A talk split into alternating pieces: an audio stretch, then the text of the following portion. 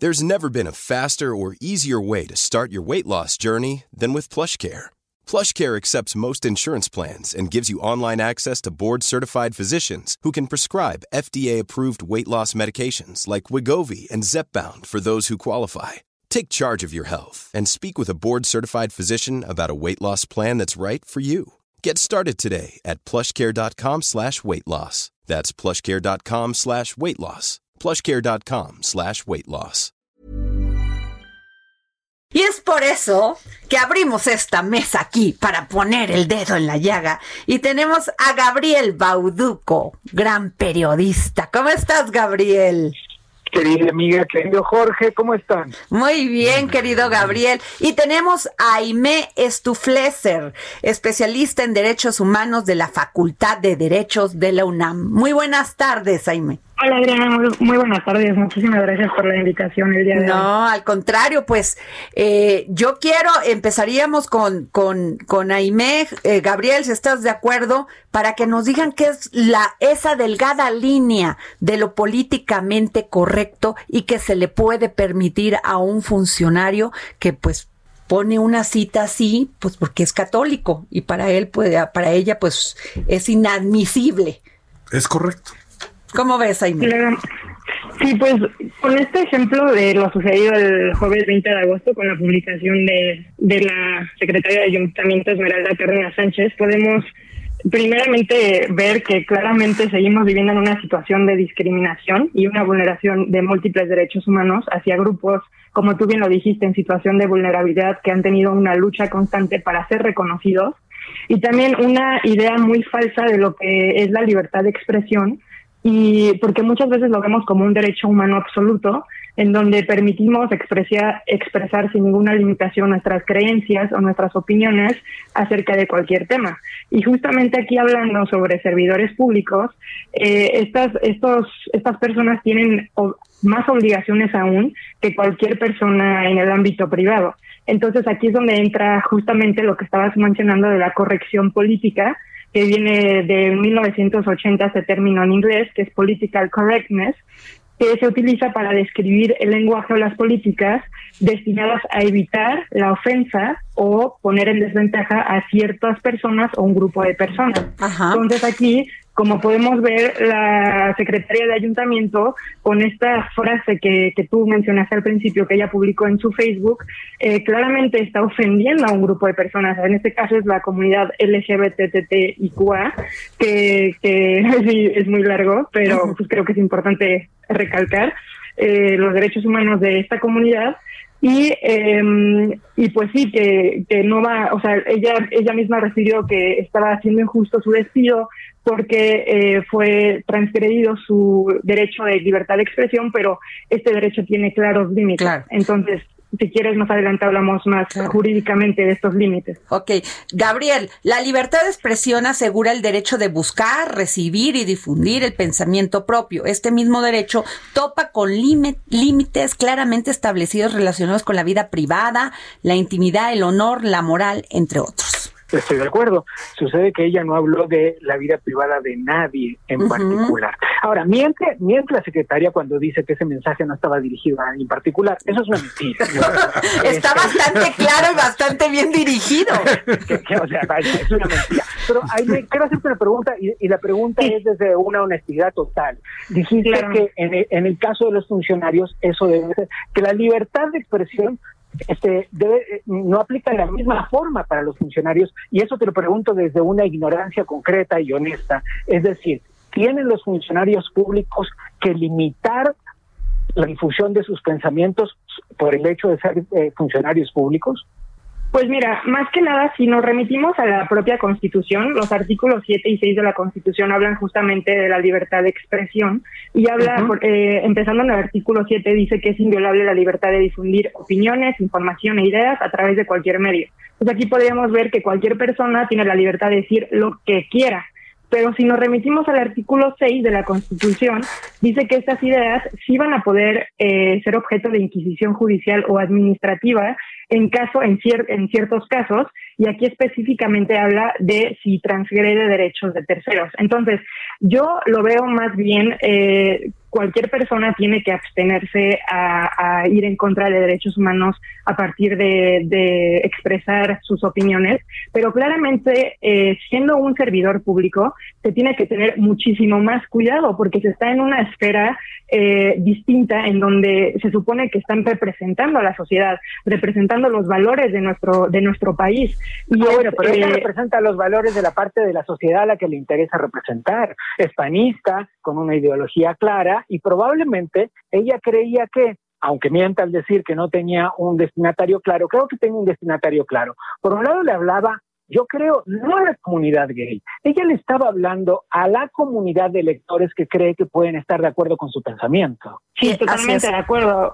Más por ser parte del PAN, ¿no? Que sabemos que tiene esta tendencia de, em, no quiero sonar muy fuerte, pero sí como muy discriminatoria de derechos humanos eh, y más en estos, en estos pensamientos. Eh, creo que, que sí, o sea, como que ella, ella sabe que tiene un grupo de seguidores que van a estar de acuerdo, pero justamente se supone que siendo un servidor público no tienes que estar ligado a estas creencias religiosas, porque al final de cuentas ni tus opiniones ni tus creencias van a estar sobre los derechos humanos. Pero bueno, Juárez está revolcándose en su tumba en este preciso instante. Claro, pero, pero a ver, cuando hablamos de minorías, porque hay muchísima confusión, Gabriel y Aime, cuando hablamos de minorías, ¿a qué nos referimos? Y a lo mejor es una pregunta que podría ser muy obvia, pero ¿a qué nos referimos en lo jurídico, en lo moral, en lo político? Ah, es que acabas de decir una palabra hermosa, moral. La moral es un conjunto de normas que las sociedades, voy a, voy a empezar de nuevo, es un conjunto de normas no escritas que las sociedades adoptan para autorregularse. Pero esas normas no escritas son 100% subjetivas y están sujetas, además, a los tiempos. Entonces, resulta es que cuando parecía políticamente correcto acogerse a la Revolución Francesa, y perdón que me vaya 300 años atrás, cuando parecía correctamente, políticamente correcto acogerse a los criterios de la Revolución Francesa, hoy sabemos que Robespierre fue un genocida que mandó a matar a todos los que no estaban de acuerdo con la Revolución Francesa. La Revolución Francesa, de la que nos llenamos la boca hablando como el principio de las libertades.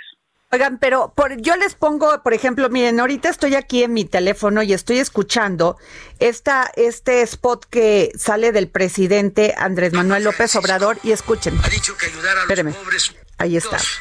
Los conservadores sostienen de que estamos llevando al país al comunismo. El Papa Francisco ha dicho que ayudar a los pobres no es comunismo, es el centro del Evangelio. Es para decirles tengan para que aprendan.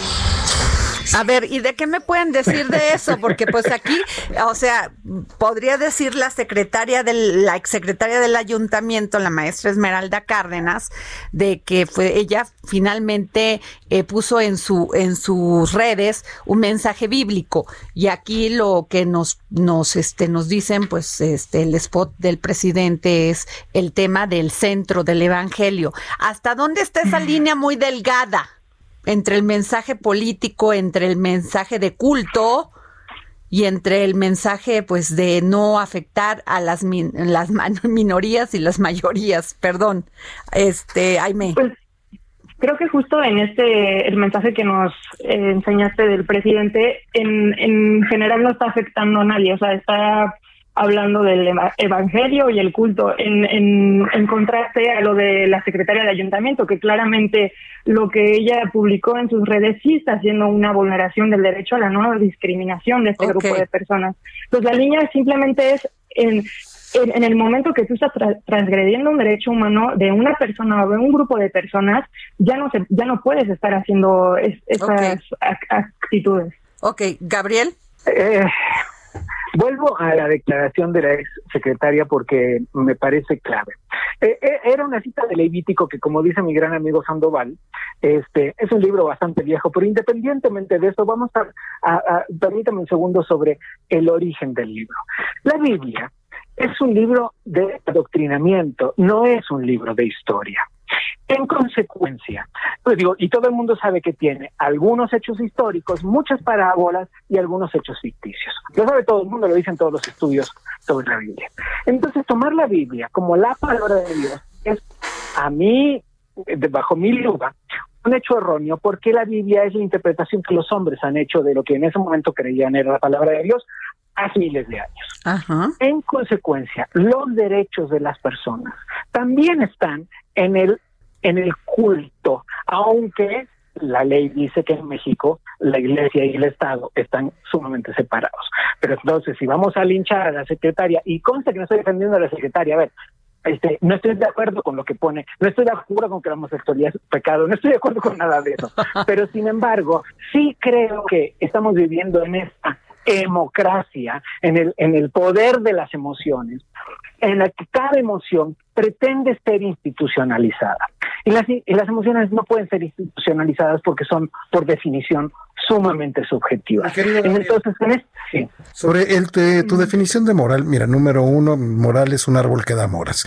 Número dos, el, Levítico, el Levítico es un libro que fue escrito con toda la ley mosaica, toda la ley que dictó Dios, eh, no solamente los diez mandamientos, sino todo lo que conlleva, fue, fue, fue la ley que rigió a la humanidad durante los últimos cuatro mil años, por lo menos cuatro mil quinientos años. Y, es, es, un libro que, lo tienes que contemplar en aquella época y situar en aquella época. Ajá. Desde luego, y justamente eso es lo que estoy diciendo, Jorge. este, Digo, eh, eh, eh, lo que estoy diciendo es que ella puede creer eso y sus creencias pues, son las suyas y mientras no haya incitado a salir a linchar a los homosexuales, este, pues es muy su perro y ella lo baña. A ver, es que quiero quiero poner las cosas en su contexto. Otra vez, no estoy de, de acuerdo ni en el 1% de lo que dice su frase. Eh, pero sí creo que eh, estamos en un momento de la sociedad en el que la corrección política crea enormes cantidades de víctimas y enormes cantidades de victimarios. Vimos hace poco como un cuadro este en Bellas Artes porque llevaba uno, un, prócer desnudo en un caballo y con una actitud claramente afeminada, pretendía ser retirado. ¿Tenían razón las personas? Esa es otra historia. ¿Tenían derecho? Es la pregunta. ¿Tenían derecho a pararse en la puerta de Bellas Artes y decir ese cuadro no me gusta? Sí. tenían derecho. A lo que no tenían derecho era pedir que el cuadro fuera retirado. Entonces, esa línea es la que yo quiero defender. Así es. Aime. Em, yo creo, sí, estoy totalmente de acuerdo con lo que mencionaste hace rato de las emociones, que cada persona sentimos eh, de una forma distinta, tenemos emociones diferentes, tenemos arraigos diferentes, nuestras experiencias pasadas también nos hacen sentir de una forma distinta, pero eso no quita el hecho de que, que estas emociones se vayan a transformar en un acto de discriminación. Porque justamente, o sea, a mí la frase que ella puso se me hace terrible, o sea, el, lo último, ¿no? Es un pecado detestable. Si buscamos detestable... ¿Para quién? sí, y, detestable, la palabra detestable, la Real Academia Española dice que detestable es algo que produce repugnación y rechazo. O sea, en, en pocas palabras está rechazando a la comunidad LGBTTIQA. O sea, y, estamos en el siglo XX. ahora, se, le, se le perdonaría si lo pusiera si no fuera, este, si fuera persona común y corriente, pero es un funcionario del ayuntamiento. son dos cosas diferentes. sincera, eh, a mí me, causaría muchísimo enojo también si fuera de un amigo que publica eso o alguien de mi Facebook que publica eso. O sea, creo que sí, claramente es mucho más fuerte porque viene de un servidor público, pero creo que ninguna persona tendría que estar publicando estas cosas. O sea, de acuerdo. Porque ella lo que apela, digo, yo estoy totalmente en contra de lo que puso, pero ella apela a que pues es su derecho de este de, expresión. Yo creo que deberíamos tener un constitucionalista a ver si este derecho está acotado cuando se trata de funcionarios públicos, si está acotado legalmente, ¿no? está, está acotado para cualquier persona, siempre y cuando si está discriminando o está vulnerando derechos de terceros. Y no solamente viene en la Constitución, en el artículo 13 de la Convención Americana, como sabemos, también tenemos que tomar en cuenta los tratados internacionales de los que somos parte. En el artículo 13 igual dice, toda persona tiene derecho a la libertad de pensamiento y expresión, pero en el segundo párrafo eh, va a haber una responsabilidad y una limitación de dicho derecho si vulnera el respeto a los derechos de los demás. Y también en el Pacto Internacional de Derechos Civiles y Políticos, en el artículo 19, lo mismo, toda persona tiene derecho a la libertad de expresión, pero luego viene que eh, va a haber una responsabilidad si no está asegurando el respeto a los derechos o las libertades de los demás. Entonces, vemos en una cantidad inmensa de instrumentos jurídicos en donde claramente hay límites para cualquier persona cuando quiera usar este derecho de libertad de expresión. Muy bien, pues este les agradezco mucho Gabriel Bauduco y Aimé Estufleser, especialista en derechos humanos de la Facultad de Derecho de la UNAM, por habernos tomado la llamada para el dedo en la llaga. Muchísimas gracias a ustedes. Que tengan bonita tarde. Gracias, Gabriel. gracias. Imagine the softest sheets you've ever felt. Now imagine them getting even softer over time. That's what you'll feel with Bowl and Branch's organic cotton sheets. In a recent customer survey, 96% replied that Bowl and Branch sheets get softer with every wash. Start getting your best night's sleep in these sheets that get softer and softer for years to come. Try their sheets with a 30-night guarantee. Plus, get 15% off your first order at bowlandbranch.com. Code BUTTERY. Exclusions apply. See site for details.